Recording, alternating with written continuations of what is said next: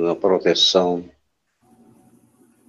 do Pai Maior e a proteção dos bons espíritos nessa caminhada evolutiva e estamos desempenhando as nossas tarefas como o Mestre nos colocou a todos nós na responsabilidade de divulgação dessa doutrina maravilhosa. Por isso, Senhor, peço nesse instante que nos conceda mais uma permissão para que possamos iniciar as nossas tarefas da tarde de hoje.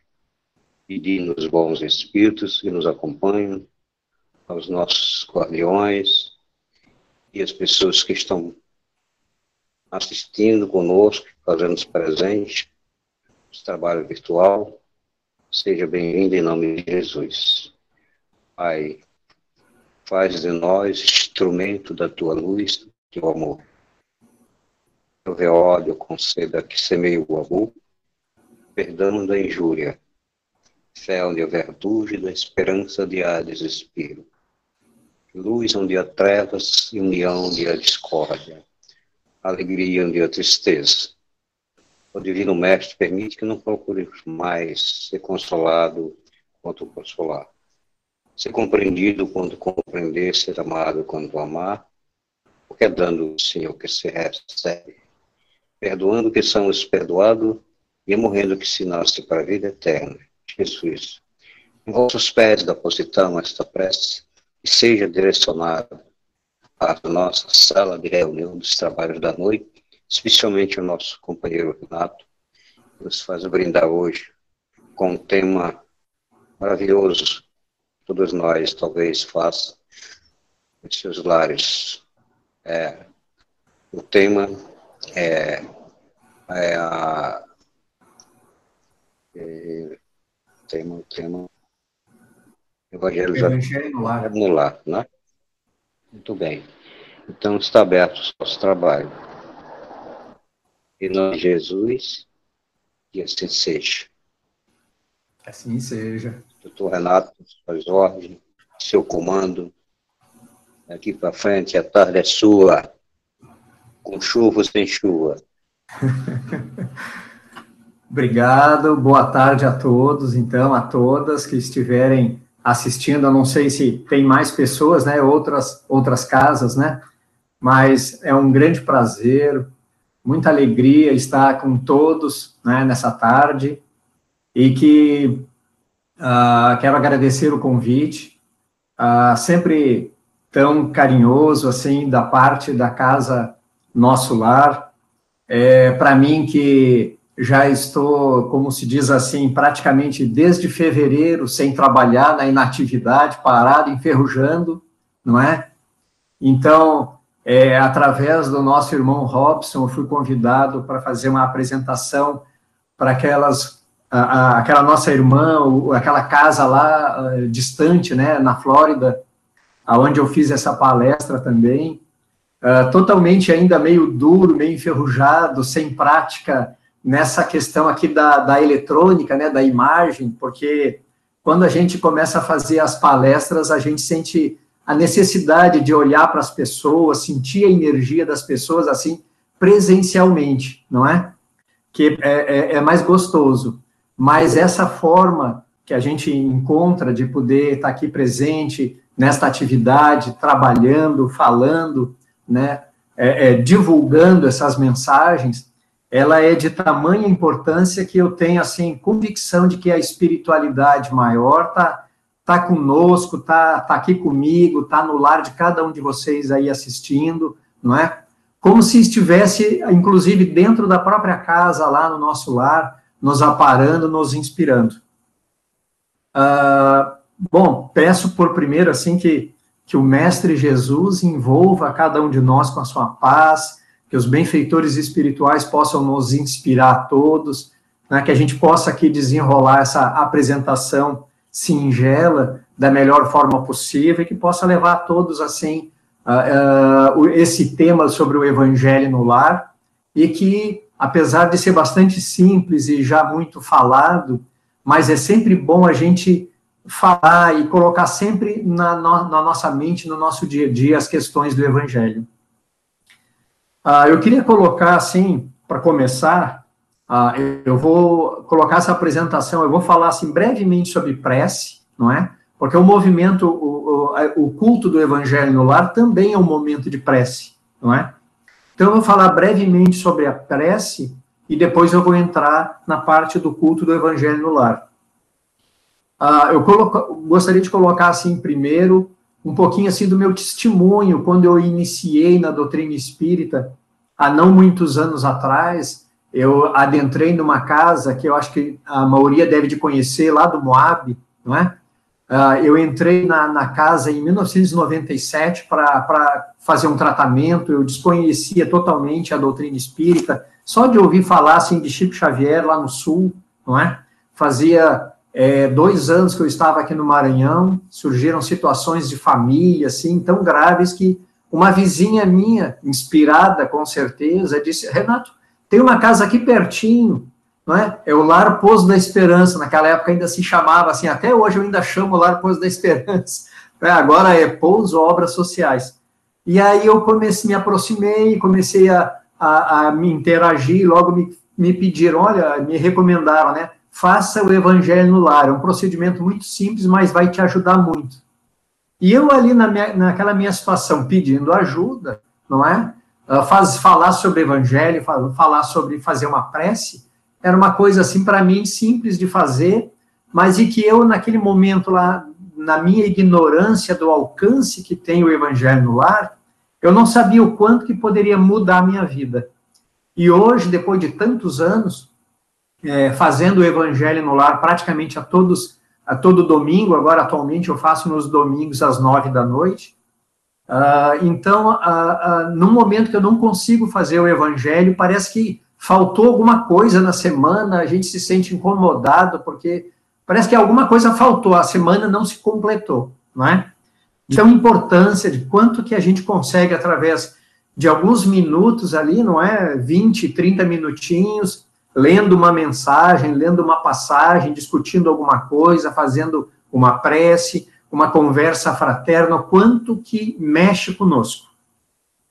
Bom, uh, eu comecei a devagarzinho colocar minha netinha, ela tem agora tem oito anos, e a gente começou a colocar ela participar e tal, ela começou já no processo de alfabetização, a gente botava o livrinho de mensagens para ela ler pensamentos positivos, é, gotas de esperança, começava ela a botar ela gaguejando, o pai dela meio zangado, não disse assim, deixa, porque é assim mesmo que começa, né? Faz parte, não é? Quem me dera eu com oito anos já começar a fazer essas questões, né? Comecei já, digamos assim, já, já velho, né?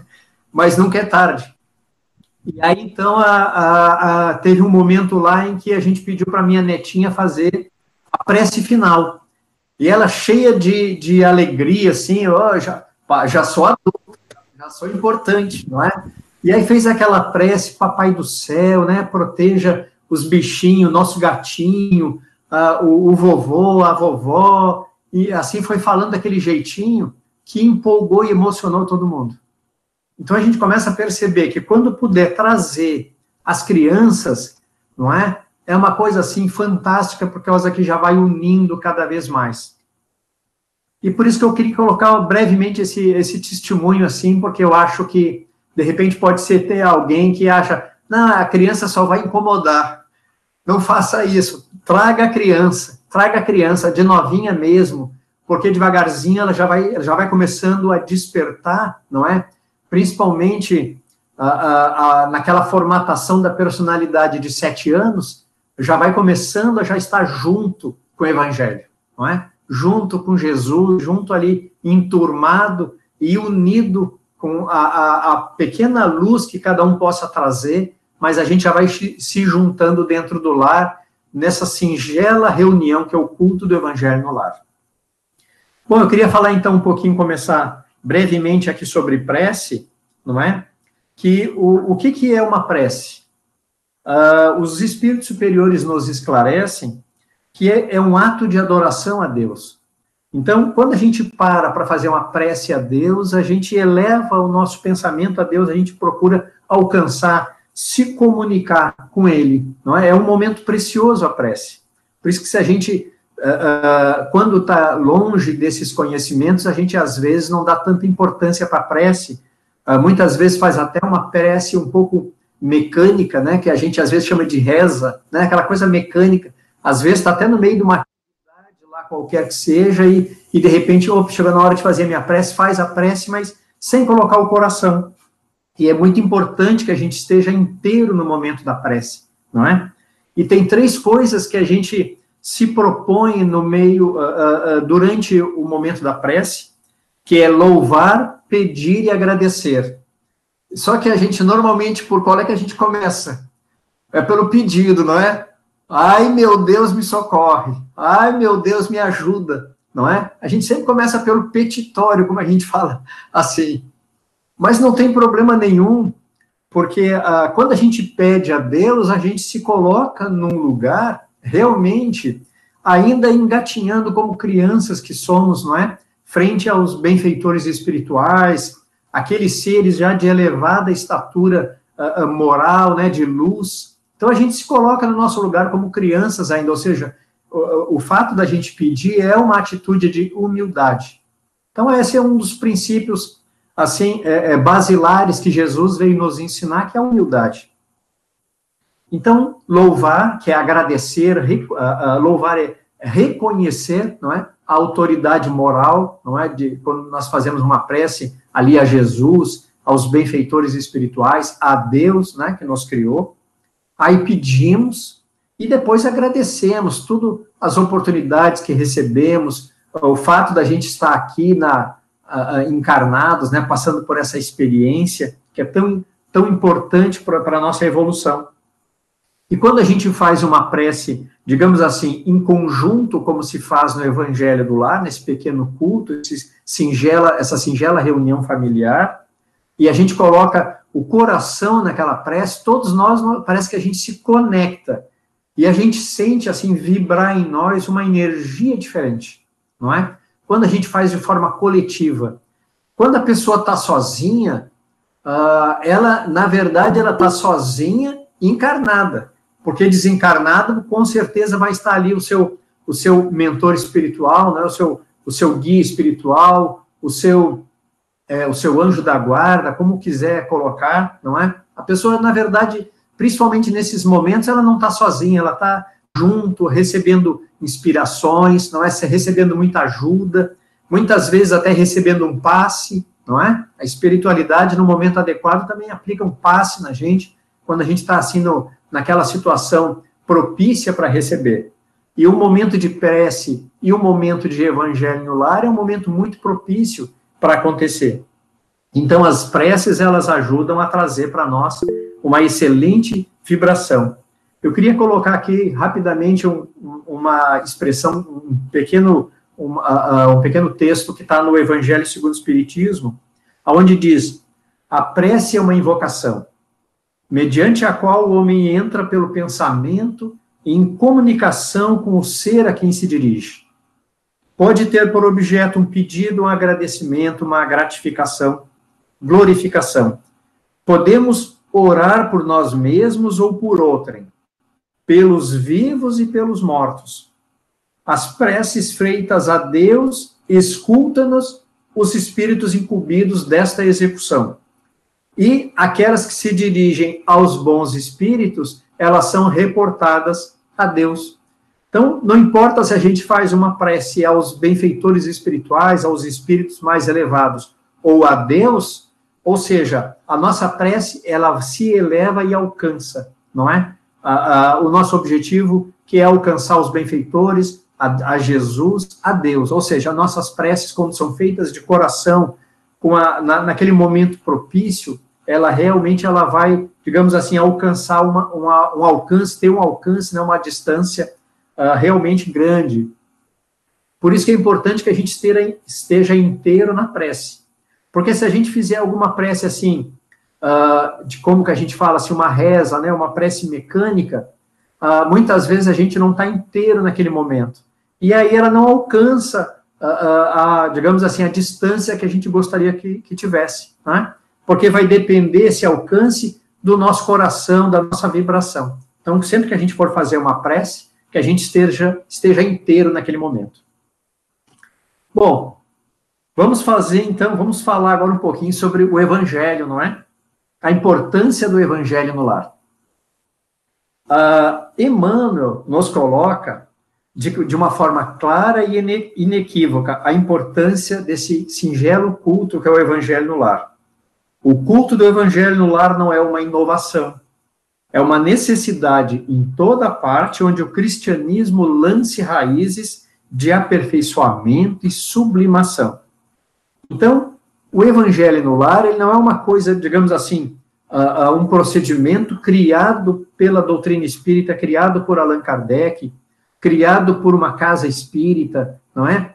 O evangelho no lar, ele é uma reunião familiar para se falar sobre princípios cristãos que estão sendo trazidos na humanidade desde, desde sempre, quase que pode-se dizer assim, porque já havia uma preparação antes de Jesus estar conosco aqui há dois mil anos encarnado, não é? Então já havia toda uma preparação, já chegavam uh, uh, informações, uh, espíritos de alta envergadura já chegavam para preparar, digamos assim, o terreno, não é? Da humanidade para poder a gente receber o Mestre Jesus há dois mil anos. Então, o momento do Evangelho, ele é uma coisa assim que, que já vem acontecendo muitas vezes no momento da, da, de uma refeição, as pessoas se reúnem e fazem uma prece no momento da refeição, não é? E às vezes a pessoa sozinha também. Então, a pessoa sozinha também pode fazer um culto do evangelho no lar. Muitas vezes surgem perguntas. Ah, eu moro sozinho, moro sozinha. Posso fazer o evangelho no lar? Uh, uh, tem algum problema? Não é? Então a gente sempre coloca, não tem problema nenhum, porque em verdade a gente nunca está sozinho. As pessoas que vivem, digamos assim, que moram sozinhas, elas com certeza tem o, o, seu apoio espiritual auxiliando, então, naquele momento do evangelho, ela também vai estar sendo ali auxiliada, amparada, e quem sabe, não é? Sendo atendida nos seus pedidos, nas suas necessidades de vibrações, de força e de ânimo, para passar por todas, tudo que a gente precisa passar nessa nossa existência. Quando o ensinamento do mestre vibre entre quatro paredes de um templo doméstico, os pequeninos sacrifícios tecem a felicidade comum. Olha que frase bonita, não é? Ou seja, quando a gente faz essa prece, esse pequeno momento vibrando, vibrando luz dentro do nosso lar, a gente não sabe o alcance dessa vibração, dessa energia que envolve o nosso lar, e ela vai depurando e vai melhorando o nosso ambiente doméstico, e a gente nem se dá conta ah, porque muitas vezes a gente começa, ah, ah, quando a gente vai adentrando na doutrina espírita, vai aprendendo a fazer o evangelho no lar, muitas vezes a gente fica com receio, porque a gente pensa assim, e será que vai vir espírito para dentro da minha casa? Não é? A gente já fica assim assustado, será que vai ter espírito lá? Eu vou ver os espíritos? Então a gente muitas vezes tem cheio de dúvidas, cheio de equívocos, devido à nossa ignorância frente a essas realidades. Conforme a gente vai estudando, vai aprendendo, vai evoluindo na, nesse conhecimento, a gente vai começando a perceber o quanto que muda dentro do nosso lar. E aí, devagarzinho, se a gente tiver, prestar atenção nos sinais, a gente vai ver que muitos conflitos começam a se, a, a vai se amainando, né, vai começando a ter uma calma, vai trazendo mais alegria, mais uma convivência mais pacífica dentro do lar, num singelo procedimento que é o culto do evangelho no lar. Eu queria falar agora um pouquinho, deixa eu ver aqui como é que está o meu tempo aqui, porque eu fico falando, falando e o tempo vai correndo, né? O tempo não ajuda ninguém. Roteiro para o estudo do evangelho no lar. A reunião em família, onde se evoca benfeitores para um momento de paz, deve de ter duas, duas, ah, digamos assim, dois princípios basilares no momento dessa reunião, que seria a seriedade e a continuidade. Então, quando a gente faz, eu chamo assim de, das duas palavras-chave. Quando a gente faz com seriedade o nosso evangelho no lar, o nosso culto, ou seja, não se faz por aquela situação assim como quando a gente é muito jovem, a gente se sente obrigado a fazer as coisas, não é? Então, não, não é por obrigação, é um momento de alegria, é um momento de reunião em família, é um momento de luz, não é? Então, a nossa seriedade frente a esse compromisso conosco mesmo, ele tem que ser assim o total. Então, a nossa entrega, a nossa participação frente no Evangelho está ali de corpo inteiro e de mente também, né? Porque muitas vezes assim, a gente, no nosso dia a dia cheio de problemas, a gente começa a fazer o nosso culto do Evangelho lar, às vezes pensando já no outro dia os problemas, ou o que, que aconteceu durante o dia, aquele problema, aquele conflito, aquela dificuldade, não é? Muitas vezes nos tira do foco. Então é preciso que a gente realmente, no, naquele momento, são poucos minutos, que a gente possa estar inteiro ali e levar com a máxima seriedade.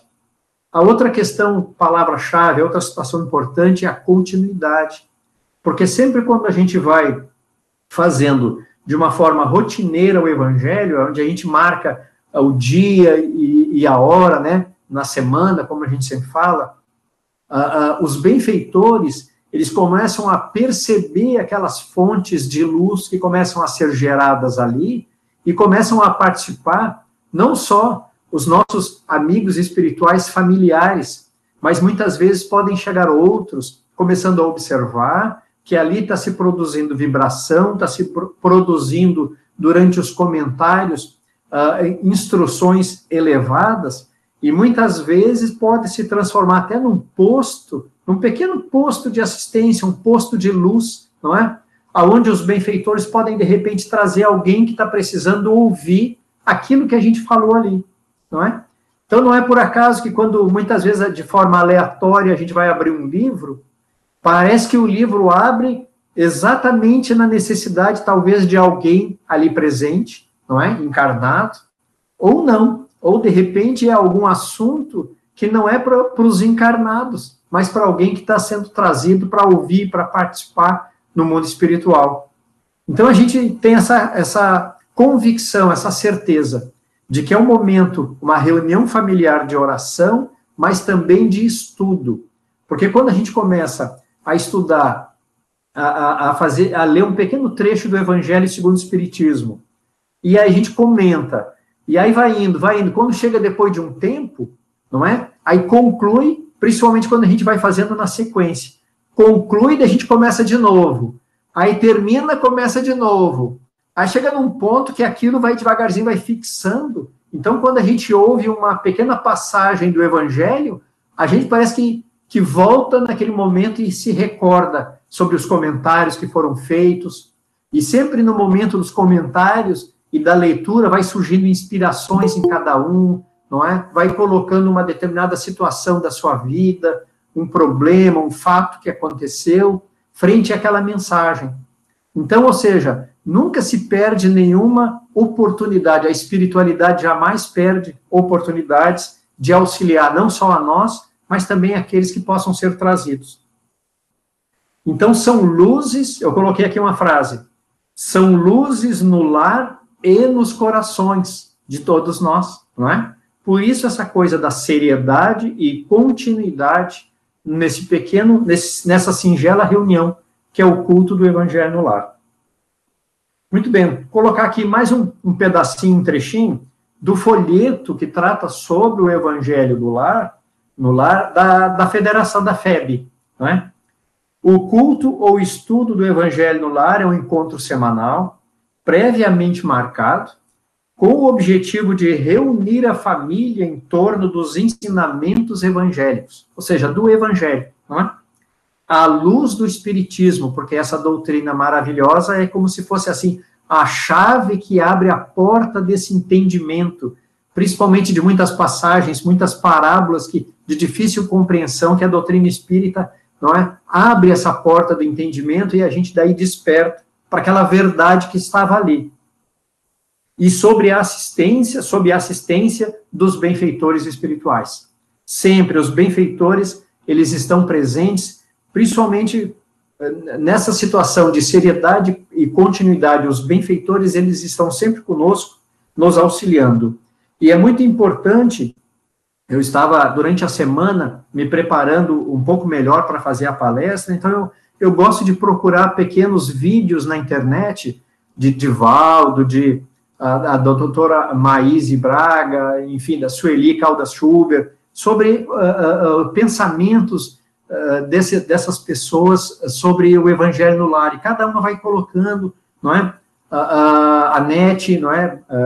Guimarães, colocando pequenas coisas. A Nete, por exemplo, falou uma coisa muito interessante que fala sobre a afetividade, tem que ser um momento afetivo, não é? O evangelho, esse encontro familiar, também é um momento afetivo, onde a gente possa partilhar a afetividade. Então, se tiver alguém um pouco, digamos assim, zangado com alguém, aquele é o momento de se quebrar essa, essa imaturidade, não é? Nossa, porque a gente ainda é muito imaturo espiritualmente. Então, havendo algum conflito familiar, aquele é o momento de, de se sanear, não é? Através da afetividade, sanear aquele momento de conflito. Outra situação da afetividade é também com as crianças, ou seja, que as crianças também se sintam acolhidas naquela pequena, naquela breve reunião familiar, falando de evangelho, falando muitas vezes de coisas complicadas para a criança entender, mas que daí cabe a quem conduz o evangelho, não é? Trazer o um entendimento para a criança de acordo com a faixa etária dela que ela se sinta acolhida e que possa entender o que está sendo dito. Muito bem. O evangelho no lar auxilia na purificação do lar, afastando entidades perturbadas e tristes. Eu, mais aqui para frente, eu vou colocar aqui uma, uma, uma ideia do que, que acontece dentro do nosso lar, dentro da, da nossa casa, no momento do evangelho, no momento do culto do lar. Os benfeitores espirituais acorrem em nosso lar, então, auxiliando-nos no que for possível, afastando entidades perturbadoras, não é? Do reduto doméstico, amparando a espíritos mais necessitados que se revelam sensíveis a vibrações, aquela conversa fraterna. Porque nós podemos ter dois tipos de influenciações. Os perturbadores que fazem de forma intencional a nos perturbar, a nos querer tirar do nosso foco de melhoria, tirar do, do nosso foco de um bom ambiente para convívio, em família, em harmonia, e que queiram de alguma forma nos prejudicar, não é? Entidades espirituais ainda densas e que fazem uh, uh, com, o seu, uh, com, a, com as suas intenções de nos perturbar. Tem outras entidades espirituais que se aproximam com saudade do ambiente doméstico estão perdidas pelas ruas no meio da escuridão e das sombras e sentem aquela luz, sentem aquela energia, se aproximam, entram no nosso lar, mas elas verdadeiramente estão carregadas ainda com uma energia muito densa, uma energia muito negativa. E dependendo da sensibilidade de algum de alguém dentro da casa, aquela energia negativa, a pessoa pode absorver aquela, aquela energia negativa e também começar a se sentir abatido. Pode, inclusive, até, não é? Como, como a gente estuda, ou seja, o espírito abatido pode refletir no corpo físico, e o próprio corpo físico pode se sentir abatido e, de repente, até começar a gerar alguma enfermidade, alguma situação no corpo físico, gerado por uma entidade que não tinha intenção disso, não é? Então, até nisso, nesse socorro, não só à família, a trazer luzes para dentro da família, proteção para dentro da família, mas também como um resgate a esses irmãozinhos que estão ali perdidos pelas ruas e que adentram nos lares na busca de luz, de afeto, não é? Com saudade daquele ambiente doméstico, da família, do lar, não é? Então, nós temos que ter essa ideia também frente à, à, à importância do evangelho no lar, nessa situação, como foi colocado aqui, de de purificação espiritual, ou seja, de trazer, de deixar ele mais puro, que eu traduzo assim, deixar o ambiente mais iluminado, mais de luz para todos. Ah, queria colocar aqui rapidamente Celeiro de Bênçãos, a obra Celeiro de Bênçãos, de Joana de Ângeles, ah, onde se coloca assim, a necessidade do evangelho no lar. Deixa eu só me hidratar aqui rapidinho.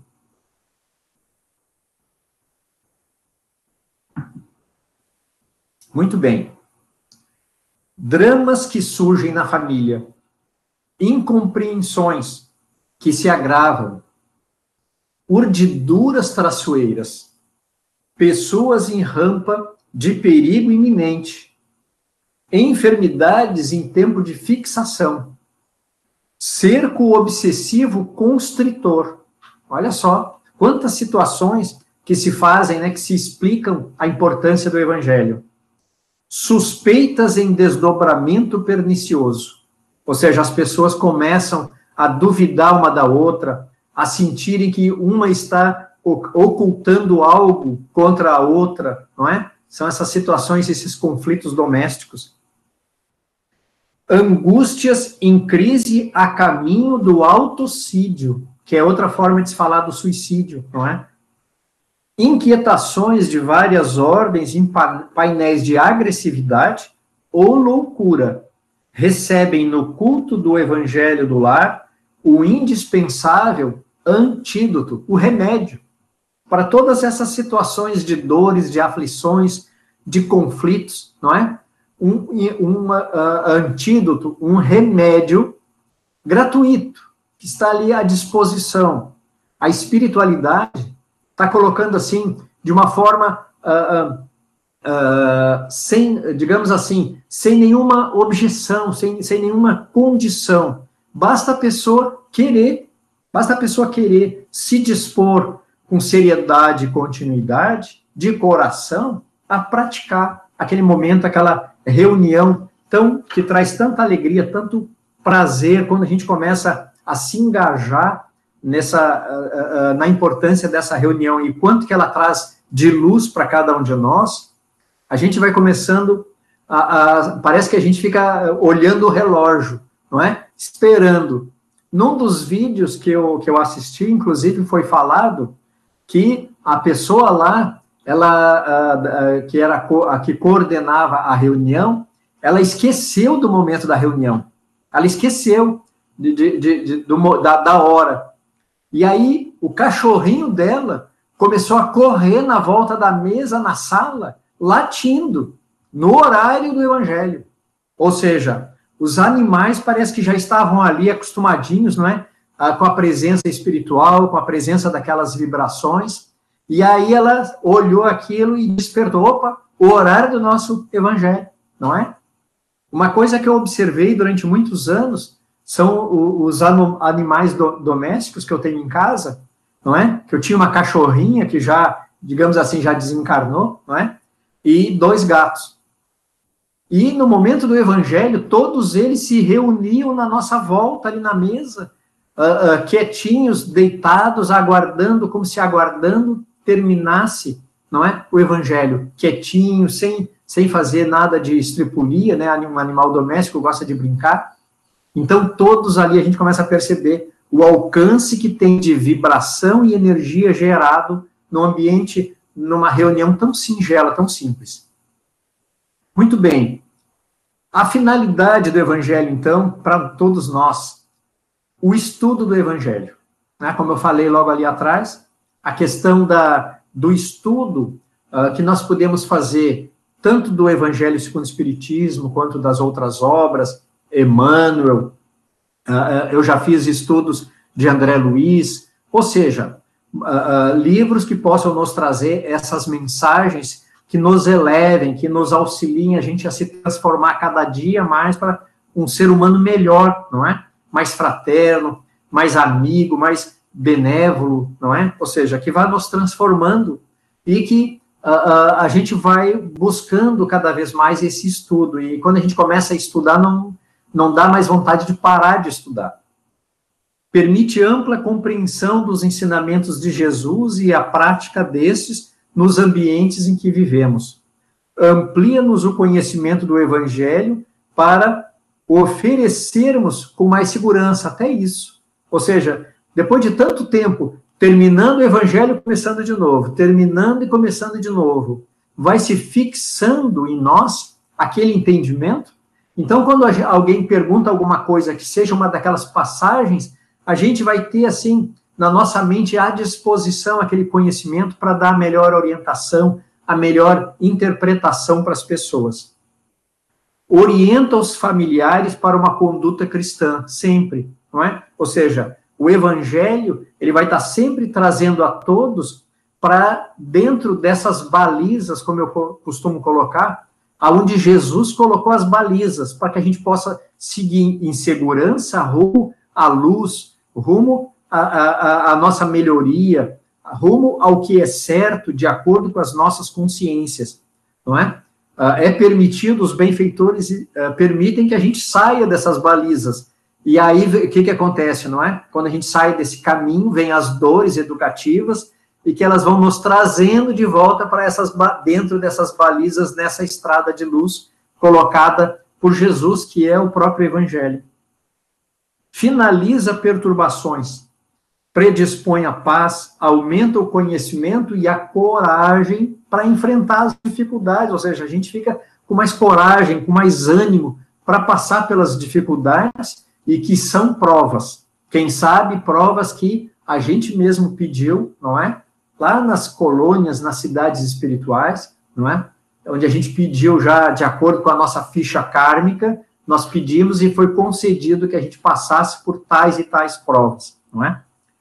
Auxilia-nos a conviver na família, atrai para o convívio doméstico espíritos superiores. Olha só, porque os espíritos superiores, como a gente fala, eles não têm tempo a perder.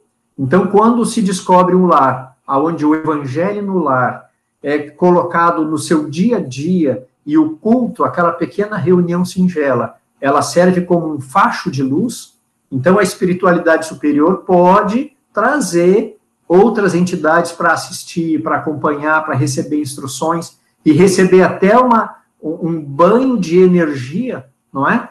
Da, das pessoas encarnadas, não é? Como nós sabemos aí, através, muitas vezes, das, das reuniões mediúnicas, tem muitas entidades que precisam dessa energia animalizada ainda para se sensibilizar, e muitas vezes até para poder se reestruturarem. É muito importante essas situações que a gente muitas vezes nem se dá conta. Afasta os espíritos de índole inferior, porque o que a sombra detesta é luz. Então, se a gente ilumina o nosso ambiente doméstico, não tem como penetrar sombra, porque aonde tiver a luz, a sombra desaparece, não é? O ambiente torna-se posto avançado de luz. Ou seja, quando a gente faz isso com seriedade, com continuidade, de coração, começa, começamos a ter afetividade, trazemos as crianças, não importa se de repente alguém da família mais jovem ainda se sente, ah, isso não me chama atenção, não, não tenho desejo de participar, não tem problema nenhum. Porque dentro do lar, a pessoa vai receber aquela carga de energia, aquela carga de vibração, não é? Como a gente já vai ver aqui mais adiante, não só quem está dentro do lar, né, mas fora do lar também. Vai depender muito do coração de cada um dessa, dessa pequena reunião.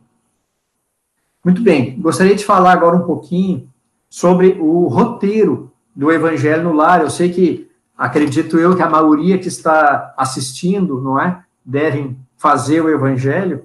E então vou colocar aqui alguma coisa a título assim de só para deixar marcado, só para deixar registrado, não é? Então, como é que começa o nosso culto do Evangelho no lar? Começa com uma leitura de uma mensagem, não é? De um, de um livro de mensagens positivas, não é? Que, no, que elevem a todos ali, uh, curtinho, não, não pode ser longo, né? Curtinho, para que todos possam ler na volta. Aí se faz a prece inicial, uh, uh, agradecendo por aquele momento, não é? se colocando ali como alunos, não é? alunos repetentes do Evangelho, não é? Então a gente se coloca no nosso lugar, ou seja, de espíritos ainda que ainda precisamos de muita estrada. Por isso esse reconhecimento, como eu falei lá no início, e a questão da adoração, do reconhecimento dos espíritos de grande envergadura moral, a, o mestre Jesus, não é? Então é importante essas questões. Aí fazemos o estudo do Evangelho de Jesus, ou, como a gente vai ver, pode, de repente, pode se mudar o, o livro, em vez de ser o Evangelho segundo o Espiritismo, muitas casas podem se utilizar o Novo Testamento, ou, de repente, outra obra que possa trazer mensagens uh, uh, dignificantes, que elevem.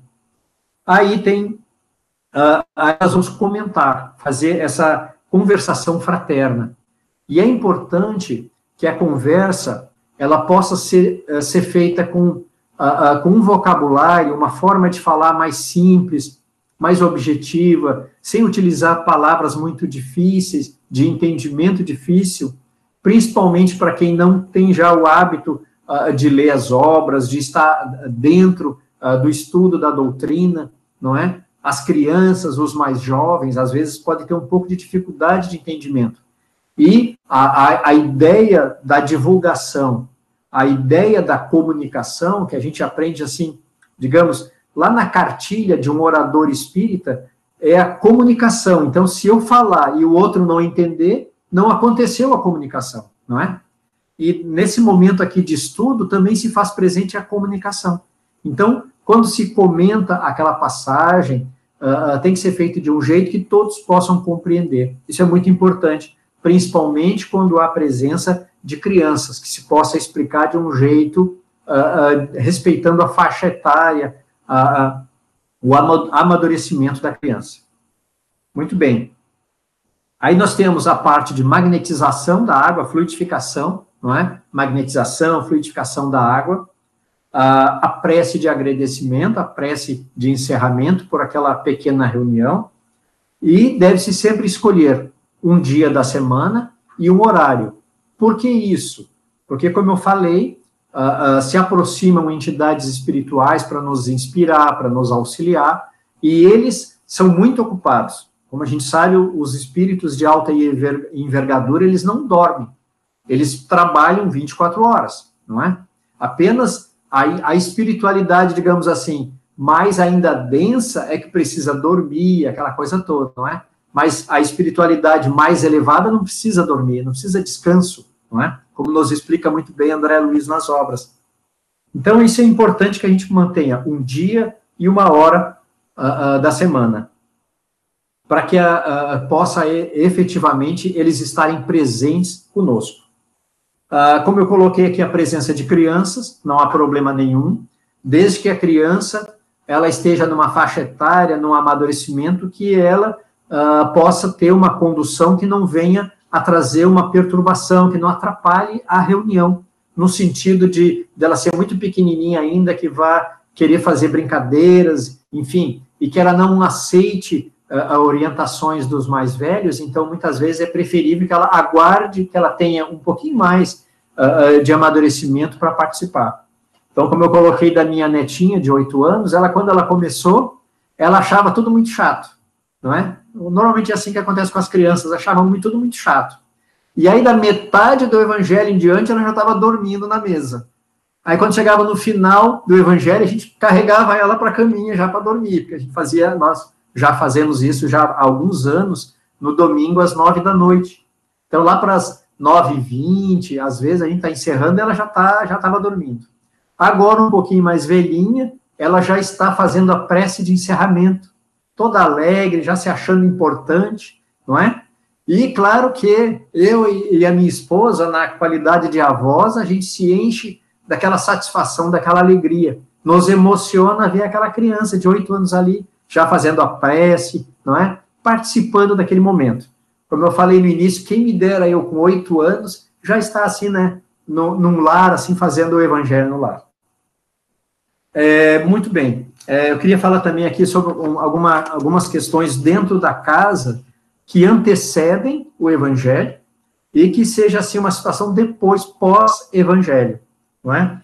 Então, por exemplo, uh, é importante que uh, alguns momentos antes do evangelho uh, se tenha um ambiente mais em harmonia dentro do lar.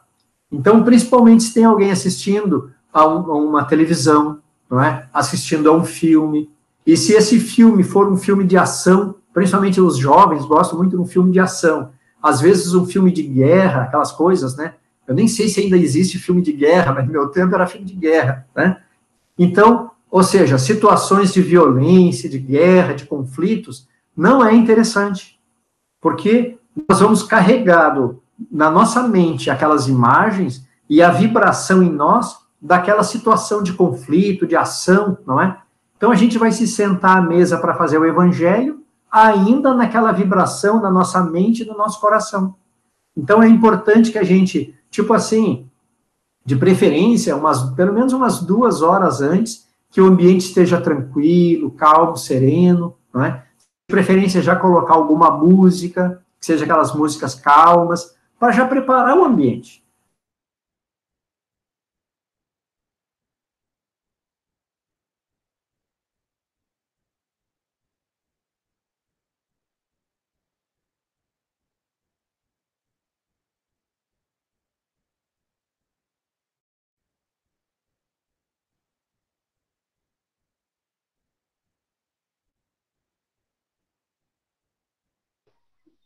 Renato, tem, problema? Mais extensa ou não, não é? E então, pois não, alguém me chamou? Tá, muito bem. Então é importante que a gente possa ter no, uh, uh, no lar, antes de começar o evangelho, realmente que possa ter uh, calma. Música agitada também não é aconselhável, e principalmente, não é? Discussões e conflitos, que vão, inclusive, fazer com que a pessoa talvez até se negue a participar da, daquela singela reunião, porque ela está em conflito com a outra. E muitas vezes ela vai sentar na mesa de frente para a pessoa. Então é importante que a gente, uh, pelo menos naquele dia, evite ao máximo possível qualquer tipo de conflito, qualquer tipo de situação negativa. Deixa eu acelerar aqui, porque está chegando a minha hora, não é? E, muito bem. Uh, agora eu vou falar aqui um pouquinho, rapidamente, sobre uh, o que, que acontece dentro do lar. Eu tenho uma imagem aqui, deixa eu botar aqui rapidamente, não sei se, se dá para observar. Dá para ver aí? Tá, né? Tá. Aqui é a, a, simbologia de um lar. Eu tirei da internet, está bem à disposição na internet para pegar essa imagem, não é? Então, essa imagem aqui coloca uma família fazendo o evangelho no lar, colocando ali o livro aberto em cima da mesa, aí uma mesinha ali com, com a jarra e os copinhos, não é? E, a, e, e as pessoas estão ali sentadas na, na, numa, numa, num banco ali, não é? Fazendo o evangelho.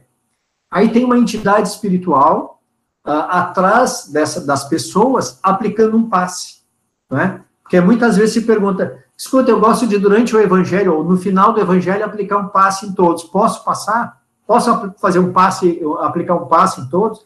Principalmente se a pessoa já é um, um passista, não é? Ou seja, já tem conhecimento de energias, já é um passista. Uh, a espiritualidade amiga, ela faz isso, ela aplica um passe em todos nós. Aí se muitas vezes se pergunta, ah, eu gostaria de impor as mãos para fazer a magnetização da jarrinha de água ou dos copinhos. Aqui na imagem também tem uma entidade espiritual fluidificando, magnetizando aquela jarra de água, aqueles copinhos de água. Então, se a gente quiser se sentir confortável, ah, com vontade de fazer, pode fazer. Mas a espiritualidade amiga, ela ali participando, ela também já faz essa parte de magnetizar água para a gente. Aí tem sentado no canto ali da sala um, um ser desencarnado, encolhidinho assim e triste é uma entidade ah, densa, negativa, mas que adentrou no lar com, com, ah, ah, como, como se fosse assim uma mariposa que se aproximou da lâmpada, não é? Ou seja, estava na rua, no meio das sombras, não é? Triste, sentindo saudade do lar, enxergou aquelas luzes ali, se aproximou e começou a sentir aquela vibração gostosa de dentro do lar. Só que, como eu falei, a energia negativa dela pode sensibilizar alguém e essa pessoa também se abater. Então, a espiritualidade amiga, naquele momento ali, também é, digamos assim, um momento propício para que aquele irmãozinho, aquela irmãzinha, possa ser resgatado e levar para um posto de assistência, um local adequado, para receber orientações, tratamentos, não é? Uh, tem outra, outra pessoa aqui, no caso, uh, uh, fora da casa, o encarnado, não é? Fora da casa, é onde ele está com um símbolo assim de, um, de iluminação na volta dele. Representa os nossos vizinhos.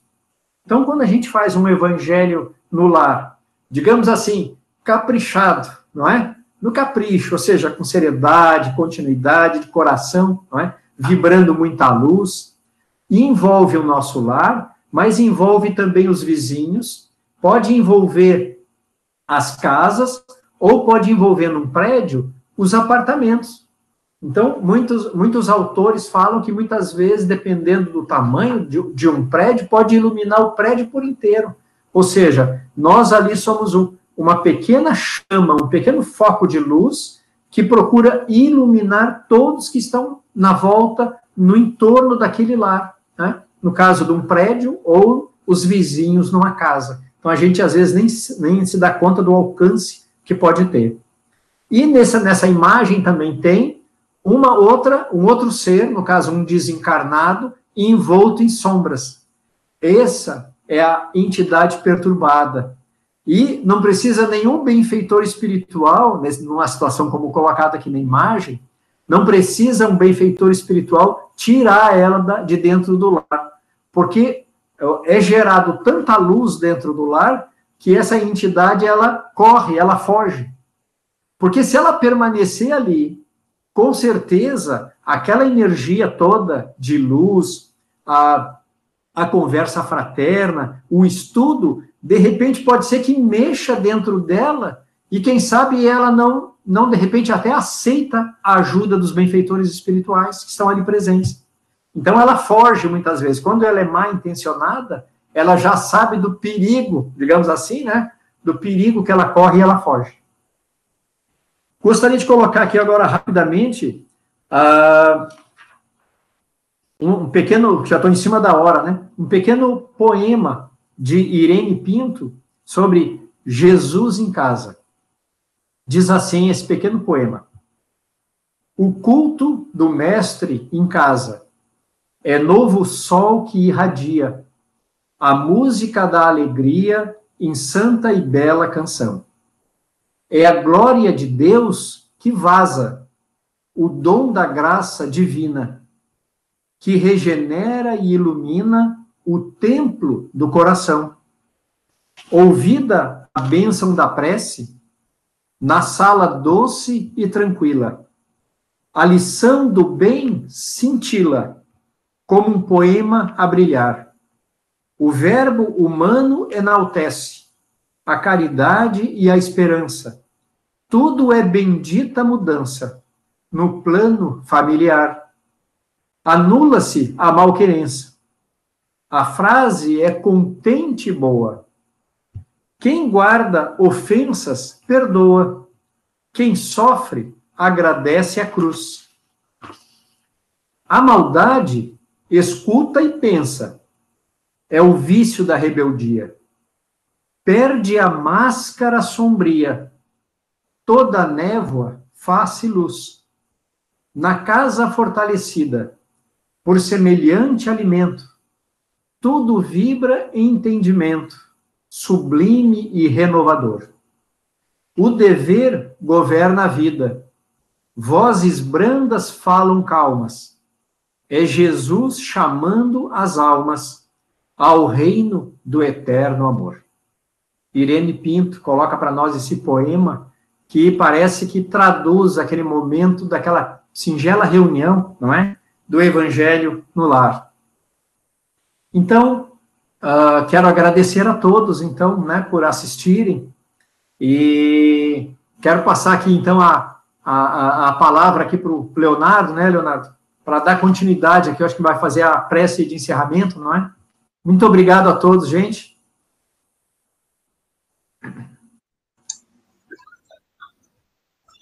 Obrigado, Renato.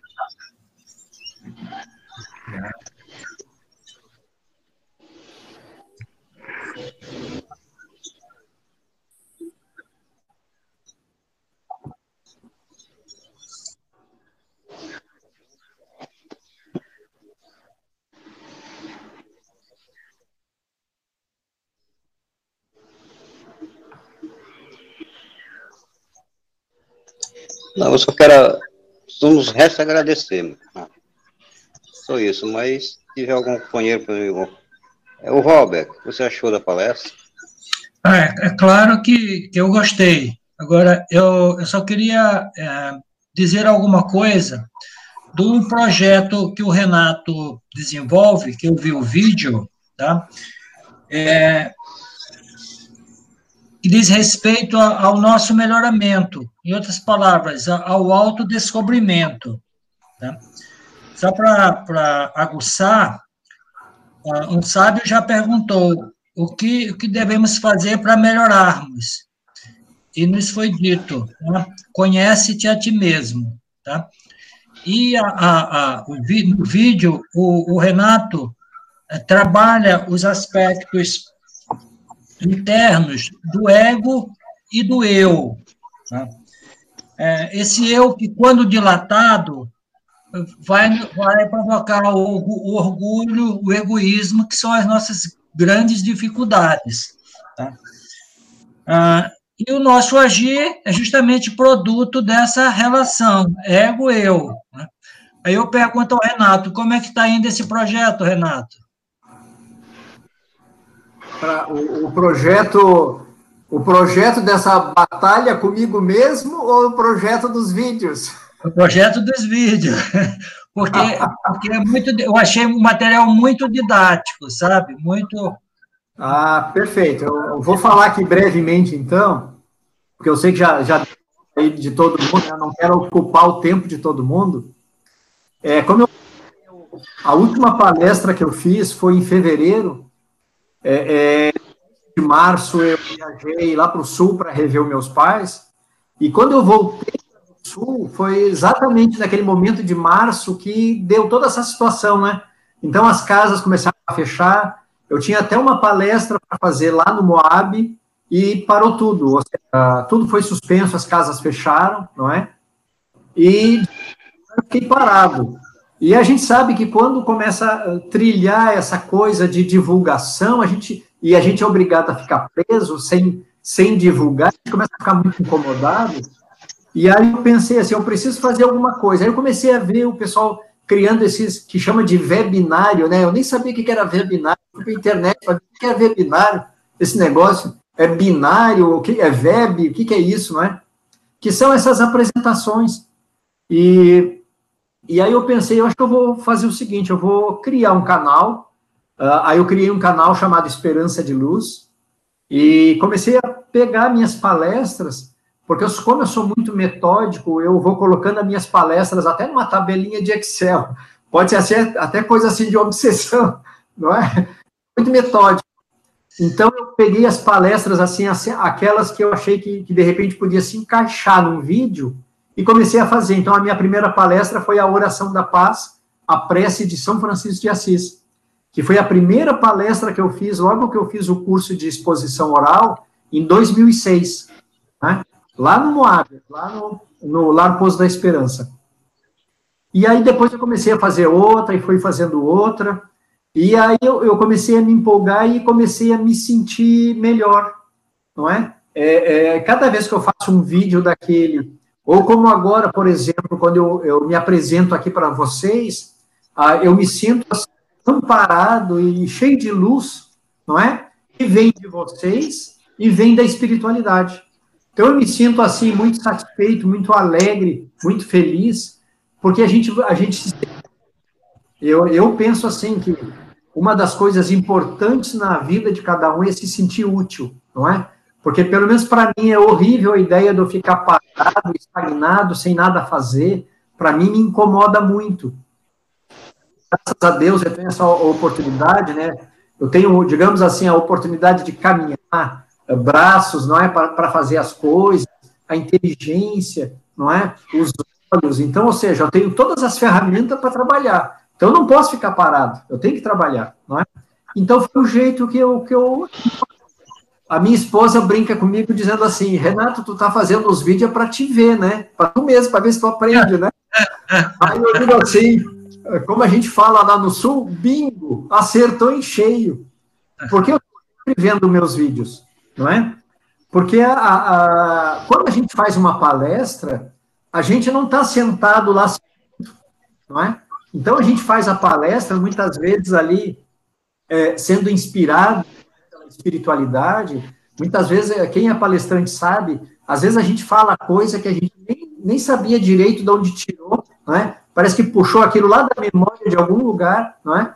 A espiritualidade não perde tempo. E, e, e quando o trabalhador está pronto, não é? O trabalho se apresenta e a espiritualidade está ali nos apoiando para o trabalho. Então eu comecei a fazer esses vídeos de uma forma assim despretensiosa, sem nenhuma divulgação, sem nada. Comecei a postar e comecei a colocar muitas questões internas. Eu chamei assim estudo do mundo espiritual. Aí algumas pessoas até me falaram assim, mas Renato, tu fala muito coisas internas, coisas do eu, do ego, tu não está falando coisa de fora, coisa do mundo espiritual. Aí eu digo assim, mas gente, nós temos que ir devagarzinho. Nós vamos estudando bem como é que nós funcionamos por dentro enquanto espíritos, essa nossa luta diária de consciência com o ego, não é? Procurando compreender, entender as nossas chagas e para que a gente possa procurar corrigir, não é? Porque se a gente achar que, que ser orgulhoso é coisa boa, a gente não vai querer corrigir. A gente vai estar sendo satisfeito por ser orgulhoso.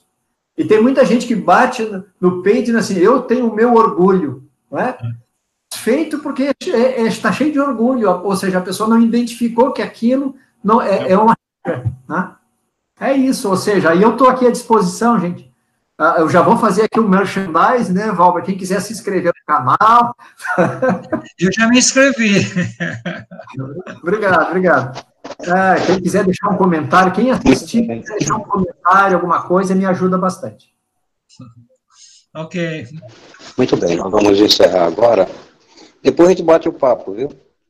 Certo. Tem espaço para bater papo. Nós vamos encerrar os trabalhos. E aí nós tem outros assuntos que não, que não foi do tema de hoje, é, a gente vai ver depois, né?